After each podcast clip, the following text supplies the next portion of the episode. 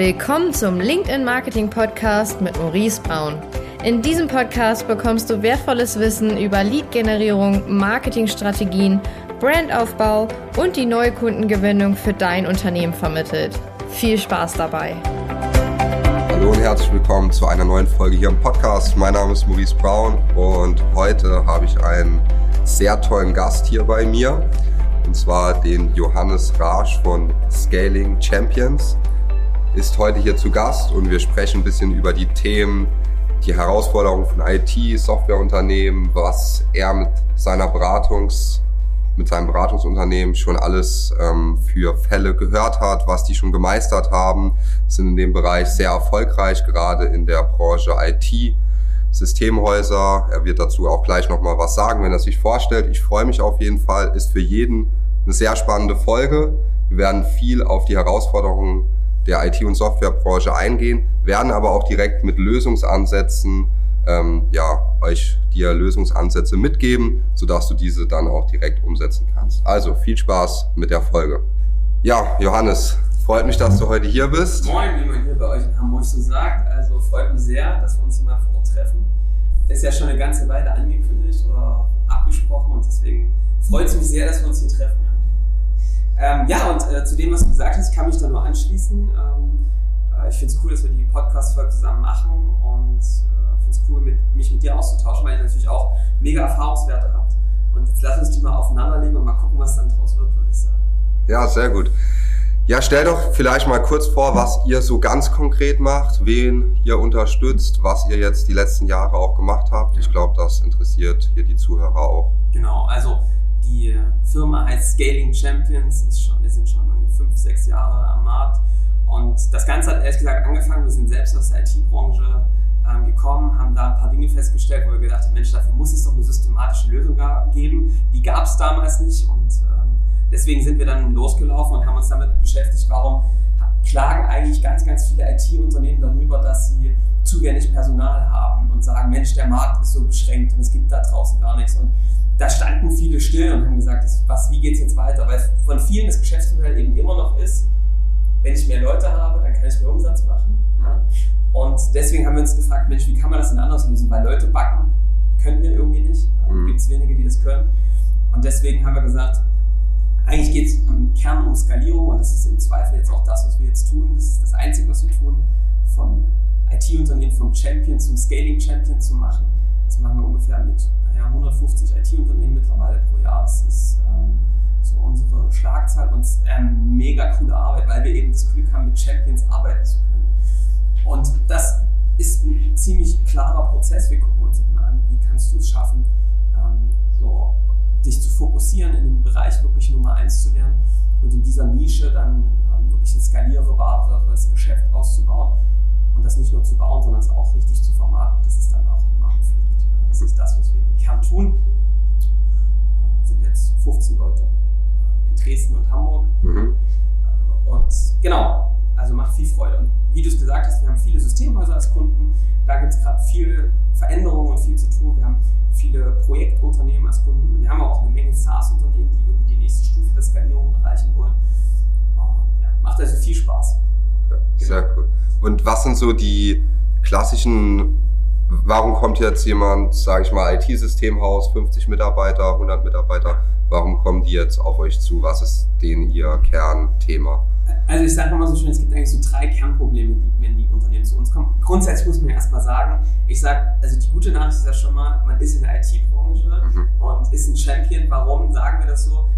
Von außen siehst du eigentlich diese Unternehmen laufen gut. Ne? Sie sind irgendwie gut ausgelastet. Ähm, man kann wirklich sagen, dass es einen hohen Bedarf an Digitalisierung gerade gibt und ihn zukünftig geben wird. Wenn du dann allerdings mal unter die Motorhaube schaust und dich mal mit den UnternehmerInnen unterhältst und mal rauskriegst, wie läuft es denn eigentlich, gibt es schon so ein paar Challenges, die viele immer wieder gleich widerspiegeln. Nummer eins ist auf jeden Fall, dass es häufig doch noch so ein Zeit gegen Geld Geschäftsmodell ist. Es gibt sicherlich ein paar, die fangen jetzt schon mal an zu gucken, welche Angebote gibt es, die ich weiterverkaufen kann. Ne? Managed Service ist da so das Stichwort.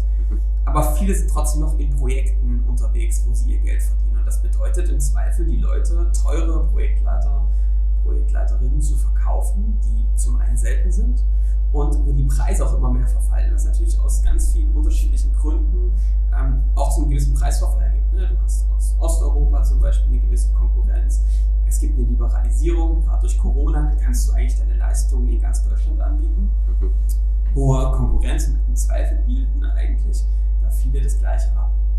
Das heißt, du hast eine Vergleichbarkeit und ähm, gleichzeitig sind diese Leute sehr selten und das skaliert halt nicht. Das mhm. bedeutet im Zweifel viel Stress und dieser Stress führt, das wirst du auch häufig kennen und wieder gehört haben, dazu, dass es die Unternehmerinnen, die die erfahrensten Führungskräfte sind, todesmäßig zurück ins Tagesgeschäft zieht, ne? mhm. weil sie die harten Nüsse eigentlich selbst knacken müssen. Das ist so Challenge Nummer eins, die ich sehe. Challenge Nummer zwei, die wirst du auch sehr gut kennen, ist, dass viele über die Jahre wirklich einen Bauchladen bekommen haben. Das heißt also, du hast schon irgendwie immer das gemacht, was der Kunde wollte, was erstmal cool ist. Ne? Damit macht man auf jeden Fall Umsatz. Es gibt ja so einen schönen Spruch mit einem Ja macht man Umsatz, mit einem Nein macht man Gewinn. ähm, und da wurde eben sehr oft Ja gesagt, was auch erstmal gut ist, weil du hast Umsatz gemacht, du hast irgendwie äh, Geschäft gemacht, aber du hast halt immer mehr zu immer mehr Leistung Ja gesagt und damit hast du sehr viele verschiedene Dienstleistungen, Services, die du anbietest und wirst dann immer weiter vergleichbar, weil du natürlich nirgendwo mit begrenzten Ressourcen die Nummer eins werden kannst, wenn du alles irgendwie tust. Und dadurch kommt so eine Vergleichbarkeit. So, und der dritte Punkt, und dann kommt, ist eigentlich die perfekte Überleitung zu dir, weil mich natürlich auch interessiert, wie, dich, wie du das siehst.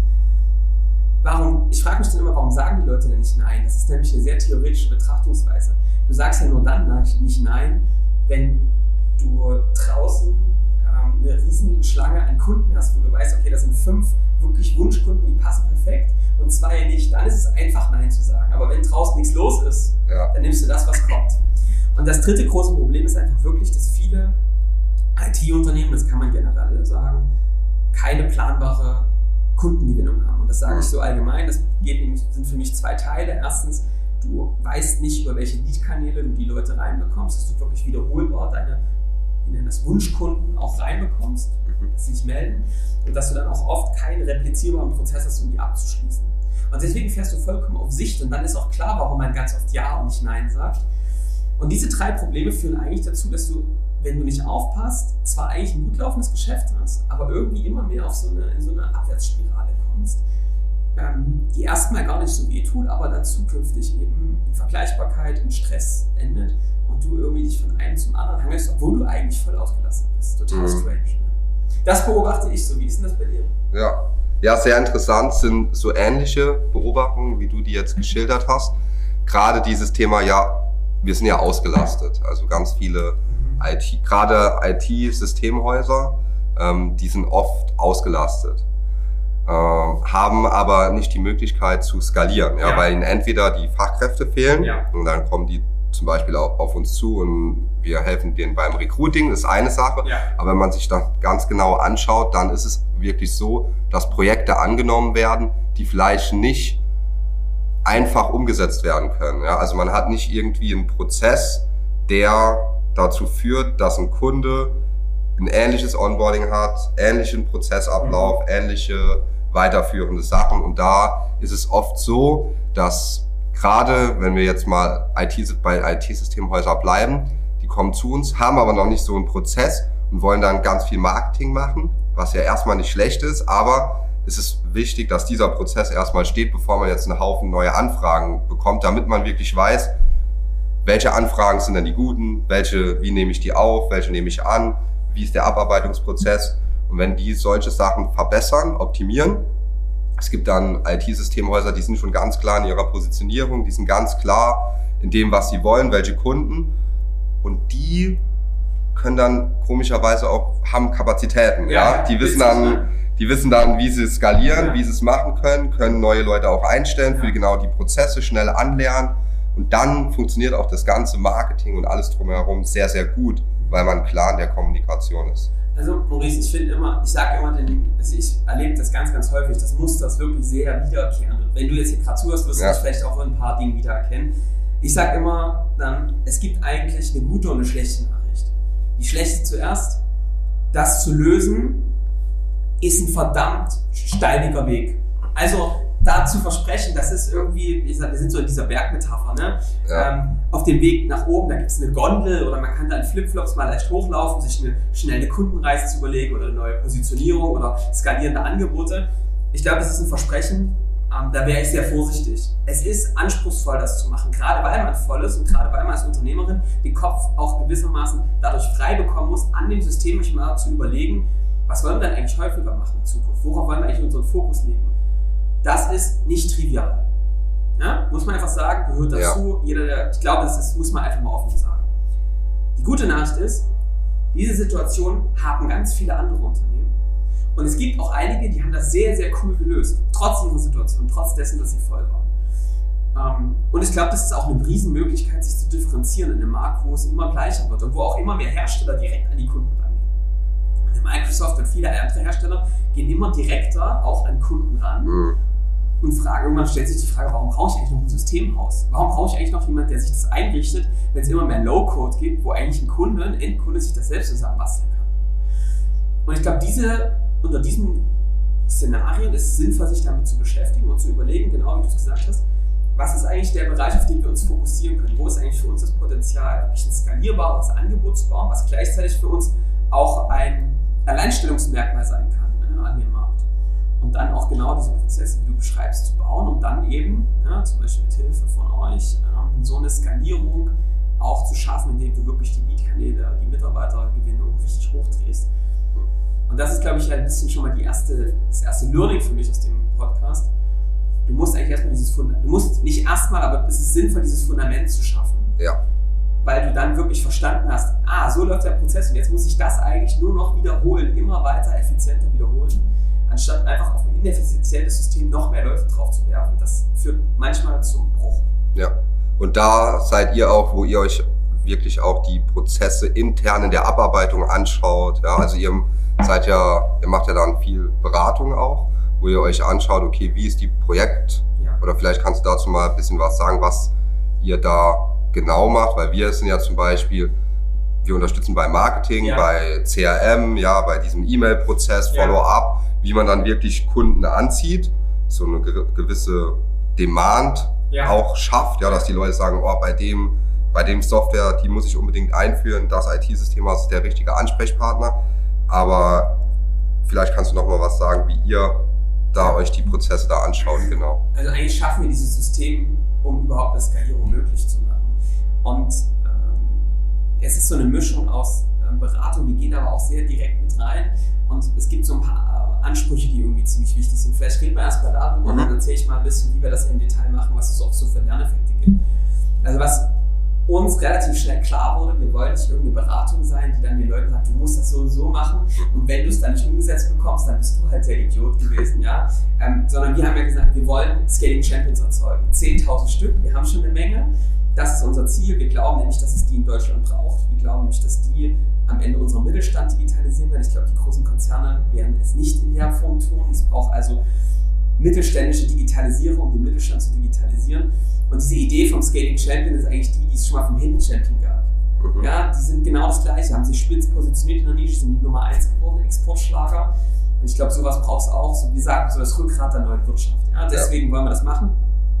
Und da reicht es eben nicht, als erstes mal den Leuten zu sagen, hier, das ist das Wissen, jetzt müsst ihr es nur noch umsetzen, sondern wir haben uns halt darauf spezialisiert, diese Kunden da wirklich hinzubringen. Und das heißt, wir begleiten die auch immer über einen längeren Prozess. Das muss man auch wollen, weil wir arbeiten in der Regel so neun bis tatsächlich 18 Monate tatsächlich zusammen, weil wir sagen, natürlich gilt es, das System aufzusetzen, das können wir auch ziemlich schnell und effizient zusammen. Aber ja, dann geht es ja vor allem darum, das im Betrieb immer weiter zu optimieren und zu perfektionieren. Und dann zeigt sich ja, wie es funktioniert und wo man nachsteuern muss. Und da muss man dann dranbleiben. Also das ist schon mal so, das ist uns ziemlich wichtig. Es braucht für dich jetzt das ist ein Prozess, der dauert eine Weile, gerade neben dem Tagesgeschäft. Das ist aber auch gut so, weil sich auch Denkweisen und Verhalten auch verändern muss. Das zweite Prinzip, was uns sehr wichtig ist, ist, dass wir sagen, ist so eine Drohung als auch ein Versprechen, wir kommen nicht nochmal wegen des gleichen Problems. Ja. Also wenn, wenn Kunden mit uns gearbeitet haben und wir einmal zusammen auf den Berg der Skalierung hochgeklettert sind und das gebaut haben, dann müssen die das danach selbst können. Das heißt, wir achten sehr darauf, dass wir auf der anderen Seite bei unseren Kunden in diesem gemeinsamen Team Leute ausbilden, die diese Methodik und dieses, diesen strukturierten Prozess selbst können. damit du es A weiterentwickeln kannst, weil wir sind nach neun Monaten sagen wir, ey, bei diesem Thema, das müsst ihr jetzt alleine können, dass ihr es weiterentwickeln könnt, weil das brauchst du immer, iterativ anzupassen. Und zum Zweiten, ähm, dass du das adaptieren kannst. Wenn du jetzt eine neue Zielgruppe oder ein neues Produkt baust, muss dieses Wissen, wie man so etwas systematisch macht, ins Unternehmen. Du merkst einfach, es ist eine Art von Ownership. Ne? Wenn du deine Positionierung gebaut hast, wenn du deine eigenen Sales-Prozesse gebaut hast, dann ist es deins und nicht, weil jemand anderes das gemacht hat. Also das ist uns sehr, sehr wichtig in der Art und Weise.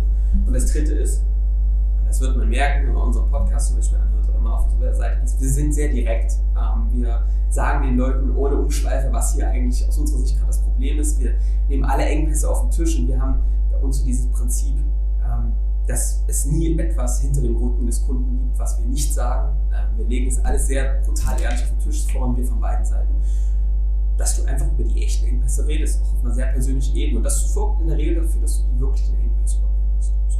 Das sind mal so die drei Prinzipien, nach denen mhm. wir grundsätzlich arbeiten. Und vielleicht, wenn man sich jetzt anguckt, ich will ein skalierbares System aufbauen, womit fangen viele Leute häufig an, das System zu bauen? Und das ist so ein bisschen wie, ne, bisher habe ich alles eins zu eins in einer Manufaktur gebaut, ich habe irgendwelche ja. Gießkannen gebaut und ich habe irgendwie äh, Kaffeekannen gebaut.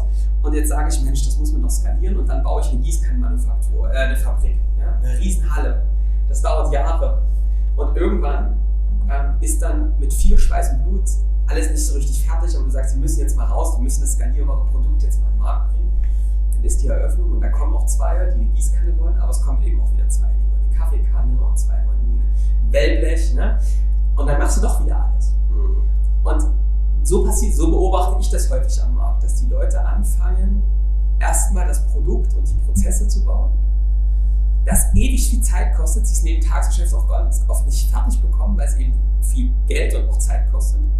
Und das damit niemals den Effekt hat. Und das erste Learning, was wir wirklich gesammelt haben, ist, dass wir das grundsätzlich anders machen. Wenn wir uns mit so einem Skalierungssystem beschäftigen, fangen wir immer beim Markt und dem Kunden an.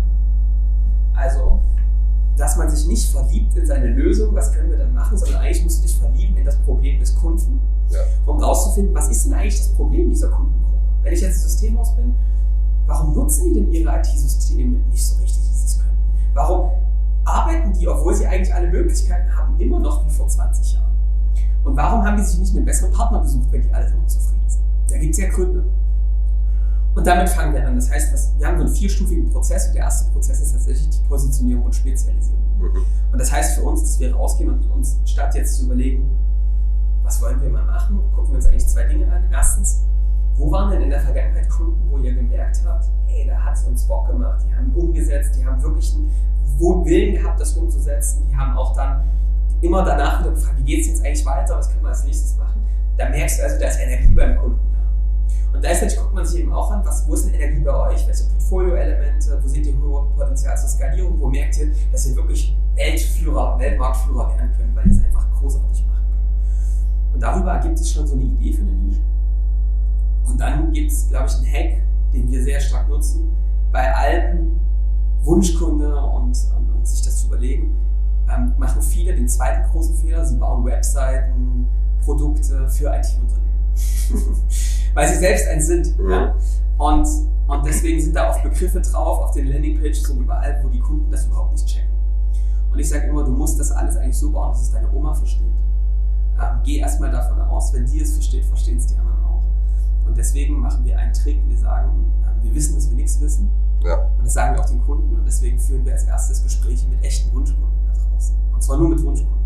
Ähm, das heißt, unsere Kunden gehen dann raus und reden mit Vertretern ihrer Zielgruppe, die sie schon kennen, aber auch mit Leuten, mit denen sie noch nie in Berührung waren, um mal zu hören, wie reden die eigentlich? Was ja. sagen die eigentlich, was deren Probleme sind? Was ist denn jetzt außerhalb der IT eigentlich deren Ziel, wie sie ihr Unternehmen weiterentwickeln wollen? Wie kann denn IT dafür ein Werkzeug sein? Und sich da mal rauszunehmen und die ganzen Lösungen mal in den Hintergrund zu stellen, das ist ein super wertvoller Prozess. Ja, tatsächlich sind auch das also das sind auch die Unternehmen, wenn die zu uns kommen, die das so schon für sich klar haben. Wenn man dann wirklich diese Marketing-Power raushaut, das zündet dann, also die werden dann auch zur Nummer eins. Ja, das sind dann die, die haben ganz klar ihre Positionierung, ganz klar ihr, die beschäftigen sich mit dem Problem. Ja. ja und das ist, das ist dann geil. Ja, das funktioniert dann richtig gut. Deswegen sitzen wir ja auch zusammen, weil ich nämlich glaube, dass die Kombi Killer ist. Leute, die sagen, ey, ich habe ähm, ich will mir jemanden suchen, der Marketing-Profi ist und der das für alles, alles schaltet. Solche Leute brauchst du nämlich unbedingt. Und gleichzeitig musst du dich um manche Dinge einfach auch selbst kümmern. Ja. Also ich würde mich von der Illusion verabschieden, dass man so etwas delegieren kann. Weder eine Agentur, die für einen Marktrecherche macht. Bitte macht das nicht, das ist absoluter Wahnsinn. Und auch nicht an einen Mitarbeiter, der mal, der, wo der Praktikant mal die Wunschkundeninterviews macht. Das ist absolute Unternehmerinnenaufgabe, dass ihr müsst das als Person persönlich machen. Weil ihr müsst ja hören, was der Kunde sagt. Und eigentlich ist das eine weitere Falle, in die viele reintappen, dass sie sagen, na, ich hole mir jetzt einen VP Sales rein, ja, der mhm. macht das alles für mich.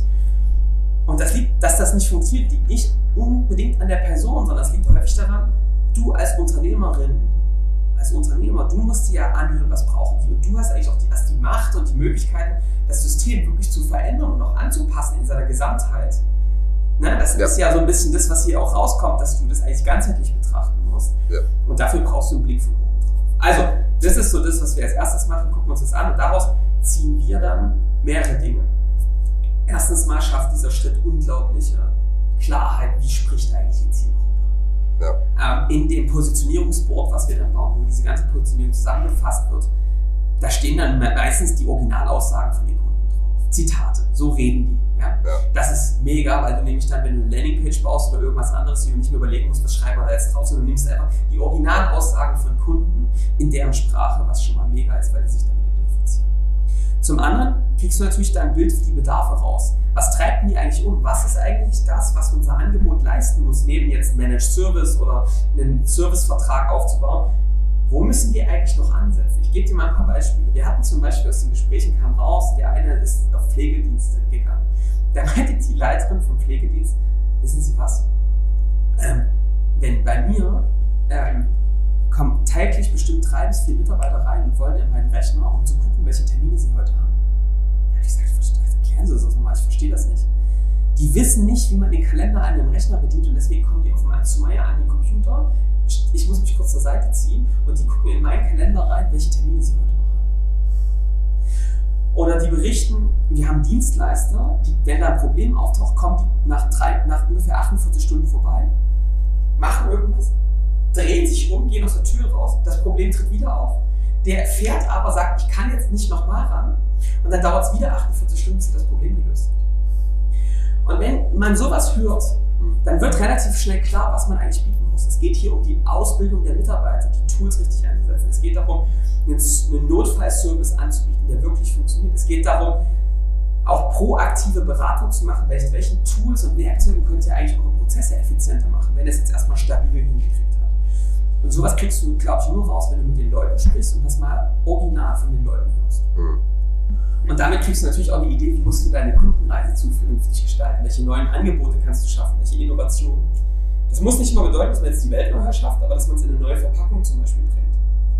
Wir haben Kunden, die haben jetzt quasi ein Netflix-Abo gemacht für ihre Managed Service. Du kannst also jederzeit kündigen, weil die sagen, es ist ne, total ja. easy. Und was die auch gemacht haben, ist, wenn du einen neuen Mitarbeiter hast, haben die so ein Onboarding-Paket. Dann, sagst, dann gibst du dir einfach Zeichen, hier, ich habe einen Consultant geonboardet und dann macht er drei Klicks und dann kommt der fertig aufgesetzte Rechner mit allen Tools drauf, ähm, die kompletten Zugänge, es ist alles fertig eigentlich, du musst dich um nichts kümmern, Full Service. Ja. Auf so eine Idee kommen die meistens, die Kunden, und das ist richtig cool, wenn sie in diesen Gesprächen sitzen und das immer wieder die gleichen Probleme haben. Ja. Und deswegen machen wir das. So, und es gibt noch einen dritten Punkt, warum wir das machen. Warum machen denn viele diese Skalierung nicht? Unsicherheit. Wo soll ich das machen? Gibt es da wirklich einen Markt für? Und das ist der Killer, um Unsicherheit rauszubekommen, weil du auf einmal die UnternehmerInnen davor setzt und die hören das.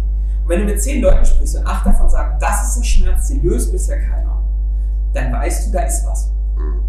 So, also das ist ein wichtiger Part. Ich glaube, einer der wichtigsten Parts, den wir tun, dass wir rausgehen, kein Bullshit, sondern wirklich in die Gespräche mit echten Wunschkunden um rauszufinden, wo könnte die Nische sein für uns, wo könnte das Potenzial für Skalierung stecken und das auch am Markt zu validieren, um Sicherheit zu bekommen. Das ist ein wichtiger Schritt, glaube ich. Den fehlt, der fehlt ganz, ganz vielen Unternehmen. Ja. Viele sprechen auch einfach nicht mit ihren Kunden. Ich was ich auch immer wieder feststelle, vielleicht ist das bei dir auch ist, gerade bei den IT-Systemhäusern ist es so, dass die durch Empfehlungsgeschäft, ja.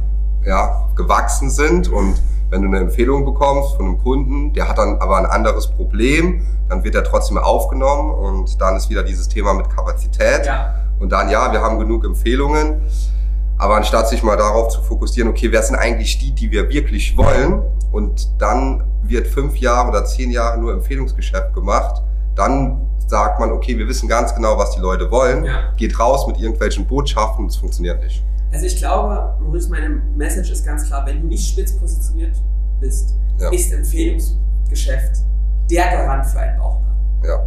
Weil du systematisch breiter wirst. Wenn genau. du, also wenn du positioniert bist als der macht deine IT, dann kannst du davon ausgehen, dass du nach wenigen Jahren einen Bauchladen hast. Ja. Das ist wie, als wenn du anfängst, dich systematisch jeden Abend von Süßigkeiten zu ernähren. Da kann ich dir garantieren, dass du nach ein paar Jahren eine Wampe hast. Ja. ja?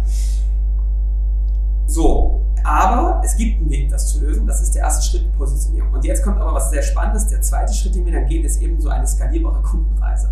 Und jetzt ist es schon ganz spannend. Jetzt hast du vorhin schon mal was Interessantes gesagt. Hier fragen viele, ja, aber es geht doch eigentlich ums Angebot. Naja, zum Teil geht es ums Angebot. Angebot ist ein wichtiger Teil dieser Kundenreise. Aber du siehst schon von der Denke, ist es hier schon, können wir nicht diesen Weg, wie Kunden uns finden, wie sie auch abschließen, wie sie onboarden, wie sie unser Produkt nutzen und wie wir sie auch ähm, in die nächste Stufe bringen, können wir das nicht gesamtsystematisieren. Und auch das ist ein Learning, was wir machen. Wenn du nur über das Angebot nachdenkst, dann ähm, baust du wieder eine Fabrik, ohne das vorher und nachher zu betrachten. Deswegen gucken wir, denken wir auch eher in Kundenreisen. Wir schauen uns dann also an. Wir fragen in diesem Gespräch mit Wunschkunden auch, auf welchen Plattformen seid ihr unterwegs? Wer sind der Zielgruppen-Sitzpartner? Welche Themen interessieren euch? Wem folgt ihr so? um mal so ein Bild zu bekommen, ne? Interest Audience. Ja. Movies, ja. Ähm, was, was interessiert die Leute eigentlich so? Wie ticken die? Ja? Auf welchen Plattformen? So Gewissheit zu bekommen.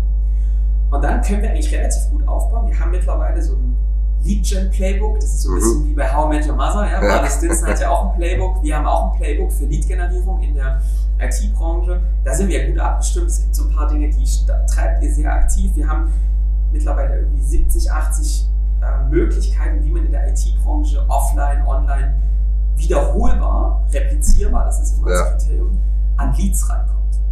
Es gibt ein paar Dinge, die funktionieren über Ads, ein paar ja. Zielgruppen-Sitzpartner, da rechnen wir sicherlich gleich mal drüber. Da wählen wir uns mal aus, was könnte für die Zielgruppe am besten passen. Ne? Nicht für euch, sondern für den Kunden. Ne? Der Wurm muss dem Fisch schmecken, nicht dem Angler. Und dann schauen wir aber auch weiter. Wie sieht denn danach ein Sales-Prozess aus? Und da zum Beispiel können wir auch mal kurz drüber reden, bin ich ein totaler Verfechter den gesamten Sales zu systematisieren. Ja. Da sagen immer, nee, das geht nicht. Wir haben ja. ähm, erfahrene Saleshasen, die lassen sich da nie reingucken und das ist eigentlich ja, die Magie von Sales, dass du gar nicht so richtig weißt, was da drin passiert. Mhm.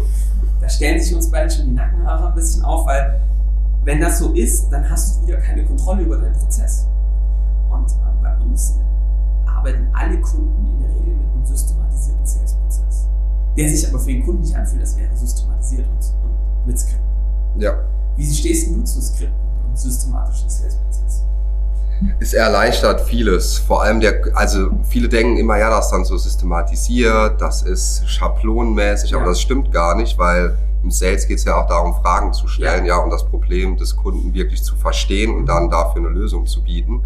Aber dadurch hat der Kunde oder die Anfrage, der potenzielle Kunde, hat einen ganz smoothen Prozess ja. und er fühlt sich halt geführt, der fühlt sich verstanden und dadurch ist das viel besser, wie wenn man es immer komplett individuell macht und irgendwie immer anders den Sales-Prozess gestaltet, weil dann denkt sich derjenige, also wenn ich irgendwo eine Anfrage stelle und das ist nicht sauber geführt, dann ja. merke ich schon, da funktioniert irgendwas nicht, ja. Wie ist es dann später in der Projektabarbeitung, so ja? Wenn ich dann Kunde bin, haben die dann auch keine Prozesse, weil ich weiß bei uns selbst, du hast angesprochen mit dem Onboarding, mit den Mails, das geht bei uns auch alles automatisiert ja. raus, ja. Und das erleichtert halt so viel manuelle Arbeit, die nicht irgendwie nötig ist. Ja? Man braucht die nicht zu machen. Ja. Und dadurch ist der Kunde aber immer, also unsere Partner sind dann immer, dass die sagen, hey, geil, ja, wir sind sauber geführt, wir wissen ganz genau, wann es losgeht, wir wissen, was passiert als nächstes, das, das, das. Ja. Und ich hatte auch schon mal, weil wir auch IT-Themen hatte, hatten und da weißt du gar nicht, was passiert. Ja. ja. Zu mir hat mal auch ein anderer Kunde gesagt, der jetzt kein IT-Systemhaus ähm, ist, nicht in der IT-Branche, auch ein guter Freund, der hat gesagt, ja, ich weiß ja nie, die IT-Leute, die schicken mir immer irgendwelche Rechnungen, aber ich weiß nie, was die machen. Ja. Ja, ich habe gar keine Ahnung, irgendwie, da blickt man ja nie durch bei der IT. Ja, ja. Und das ist halt so, da hast du gemerkt, ja, der zahlt die Rechnung, aber der hat kein gutes Gefühl dabei, weil er nicht weiß, welche Leistung steht denn gegenüber. Und das ist, glaube ich, vielen nicht bewusst. Also ich bin ein total Verfechter von ähm, einem wiederholbaren Sales-Prozess. Aber ich erlebe das so, dass wenn man mal hinter, diesen, ähm, hinter dieses Bild von Skripten geschaut hat, wo viele immer an Code Calling 90er Jahre ähm, äh, Callcenter denken, wo die stumpf irgendwelche Weinabos verkauft bekommen haben, wenn man diese Gedanken mal zur Seite schickt und sich mal anguckt, wie das ähm, Leute, die das wirklich gut machen, tun, dann merke ich, dass, wenn das unsere Kunden eine gewisse Weile tun, kaufen die Leute wegen des systematischen Prozesses und nicht trotz des systematischen Prozesses. Ja, Und du, wie du es gesagt hast, ich merke, der Sales ist viel klarer in dem, wie ihr Kunden sagt, jetzt passiert das, dann werden wir das tun, dann werden wir das tun, weil du weißt, du kannst dich wie auf so einer Maschine, wir sind wieder bei der Fabrik, wie Ja. auf so einem Fließband drauf verlassen, wie die Schritte nacheinander tun. Ähm, zum anderen, erst wenn du diesen Prozess systematisierst, kannst du eigentlich auch diese unterschiedlichen Schritte, die unterschiedlichen Dinge passieren, zuhören, Verständnis, Lösungen anbieten, dann ein Angebot daraus formulieren, ja. Es kann, wenn du die systematisiert in unterschiedliche Formate gepackt hast, kannst du überhaupt messen, wo bricht es denn eigentlich bei uns immer ab? Weil zu sagen, unser Sales funktioniert nicht, das bringt überhaupt nichts. Du musst dir schon angucken, wo bricht es denn genau ab? Versteht der Sales nicht die Fragen, also stellt der Fragen nicht richtig, fühlt der Kunde sich nicht verstanden, haben wir vielleicht nicht das richtige Angebot für das Problem? Das muss man herauskriegen. Und das ist wieder ein systematischer Prozess. Du kannst genau messen, wo bricht es hier eigentlich ab. Und dann wieder eine andere Denkweise, nicht eine Einzelperson dann verantwortlich zu machen, was machst du hier, sag mal, spinnst du, ja, sondern zu sagen, wir arbeiten ja mit Skripten, wo die richtigen Fragen und der Ablauf drinsteht. Das muss man sich nicht vorstellen, dass da alles wir- wirklich drinsteht, sondern eher die Fragen und ne, die Systematik, wie man was sagt. Und dann guckst du dir eben an, wie funktioniert das Skript. Was ist denn hier, was können wir verbessern? Können wir die Einwände vorwegnehmen, schon mal zwei Formate vorher, damit sie gar nicht erst auftauchen. Und der dritte Aspekt ist einfach das Onboarding. Also, wenn unsere Unternehmen, unsere Kunden wachsen und auf einmal die ihre Sales-Teams verdoppeln, verdreifachen, weil sie merken, sky's the limit, ja, ja, dann ist es halt nicht so, dass du sagst, hier ist das Sales, guck dir das mal an, wie du die Leute konvertierst, sondern die sagen, ja, guck mal, das ist das Skript, das hat eine 60%-Quote. Schon mal interessant für Wording, jetzt Ja. nicht sagen, der Mitarbeiter hat eine 60%, sondern das Skript hat eine 60%-Quote. Hier sind 20 Aufzeichnungen von Gesprächen, die exakt mit diesem Skript geführt wurden. ja, Deine Aufgabe ist jetzt erstmal, das sich anzuhören, dann es zu machen mit Begleitung, irgendwann auf 60% zu kommen und im nächsten Schritt das Ding so zu ownen, dass du auf 80% kommst. ja, Go for it. Das ist ein ganz anderes Game. Ja, statt also einen Schlag, 1000 Schläge einmal zu machen, einen Schlag 1000 Mal zu machen, da exzellent zu werden, sein Skript wirklich zu ownen, führt dazu, dass die Quoten deutlich hochgehen. Wir haben Kunden mittlerweile, die schließen aus wirklich Leads, die reinkommen, 50, 60 Prozent ab, wenn sie qualifiziert sind. Das geht nicht, wenn du, also kannst du irgendwie genial sein, aber mal einen Ja. schlechten Tag hast, die machen das mit der Gesamtorganisation. Ja, und das ist, geht nur, wenn du systematisierst ab einer gewissen Größe. ja, Ich würde sofort damit anfangen. Definitiv. Ist einer der wichtigsten Punkte Ja. zusätzlich, ja. So, das ist Schritt zwei. Schritt drei ist jetzt quasi euer Spezialgebiet. Ähm, was wir uns dann schon angucken, ist mal zu schauen, was sind denn eigentlich die richtigen Kanäle, um jetzt Leads zu generieren. Und wenn du diese Reise so aufgebaut hast und auch in Reise zweite die Pakete, wie baust du dieses Managed Service, darüber haben wir jetzt nicht so viel gesprochen, das ist mal ein wichtiges Aspekt, dass du auch anguckst, wie baut man diese skalierenden Geschäfte, wie pricest du die richtig, ähm, wie baust du vielleicht kleine Vorprodukte, die den Kunden da gut hinführen Mhm. ähm, wie baust du Upsell? Dann gucken wir uns schon an, auch, was sind denn richtige Kanäle, um von der Leads zu generieren. Und da haben wir dann natürlich solche Spezialisten wie euch mit an Bord, die quasi wirklich Profis sind, wenn du ähm, gewisse Ads ausschalten lässt von ähm, jemand anderem, was ich ab einem gewissen Punkt total empfehle. Ich glaube, es gehört auch dazu, oder Maurice, dass man gewisses Skillset und auch Wissen intern aufbaut, oder? Darüber, was eigentlich da auf der anderen Seite passiert, oder? Wie schätzt du das ein? Ja, also was wir merken ist zum Beispiel, wenn jemand für das Marketing verantwortlich ist Ja. und auch so ungefähr weiß, wie die Strategie aussehen soll, was wie gemacht, welche Kunden gewünscht sind, welche Leads, welche Art von Marketing, dann können wir halt viel besser dieses Zusammenspiel machen, weil der Vorteil bei uns ist, wir haben für jeden Bereich einen Spezialisten. Ja. wir haben für LinkedIn Spezialisten, wir haben für Content Spezialisten, wir haben für Google Spezialisten, für Facebook Spezialisten. Und dann können wir uns halt anschauen, okay, welche Kanäle sind denn sinnvoll, Ja. wo können wir denn gut diese Marke aufbauen, ja, dass die zur Nummer eins ihrer Branche werden, Ja. damit es da weitergeht.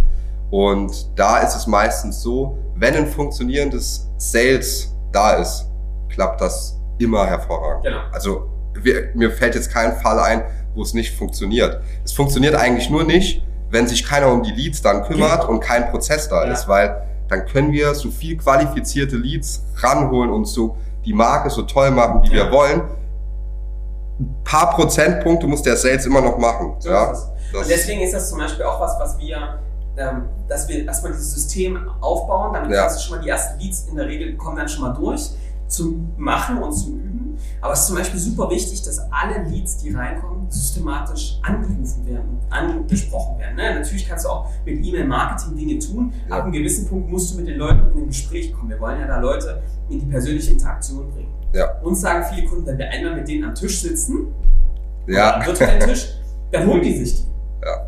Also müssen wir dieses Gespräch erzeugen und dafür brauchst du eine gewisse Ausbildung vom Sales, gewisse Skripte und ich glaube, dieses Fundament beides zusammen, also gutes Schalten, gut die richtigen Kanäle, gut bespielen mit dann wieder Content, der aus der Zielgruppe heraus gedacht ist, ne? Ja. nicht aus sich heraus.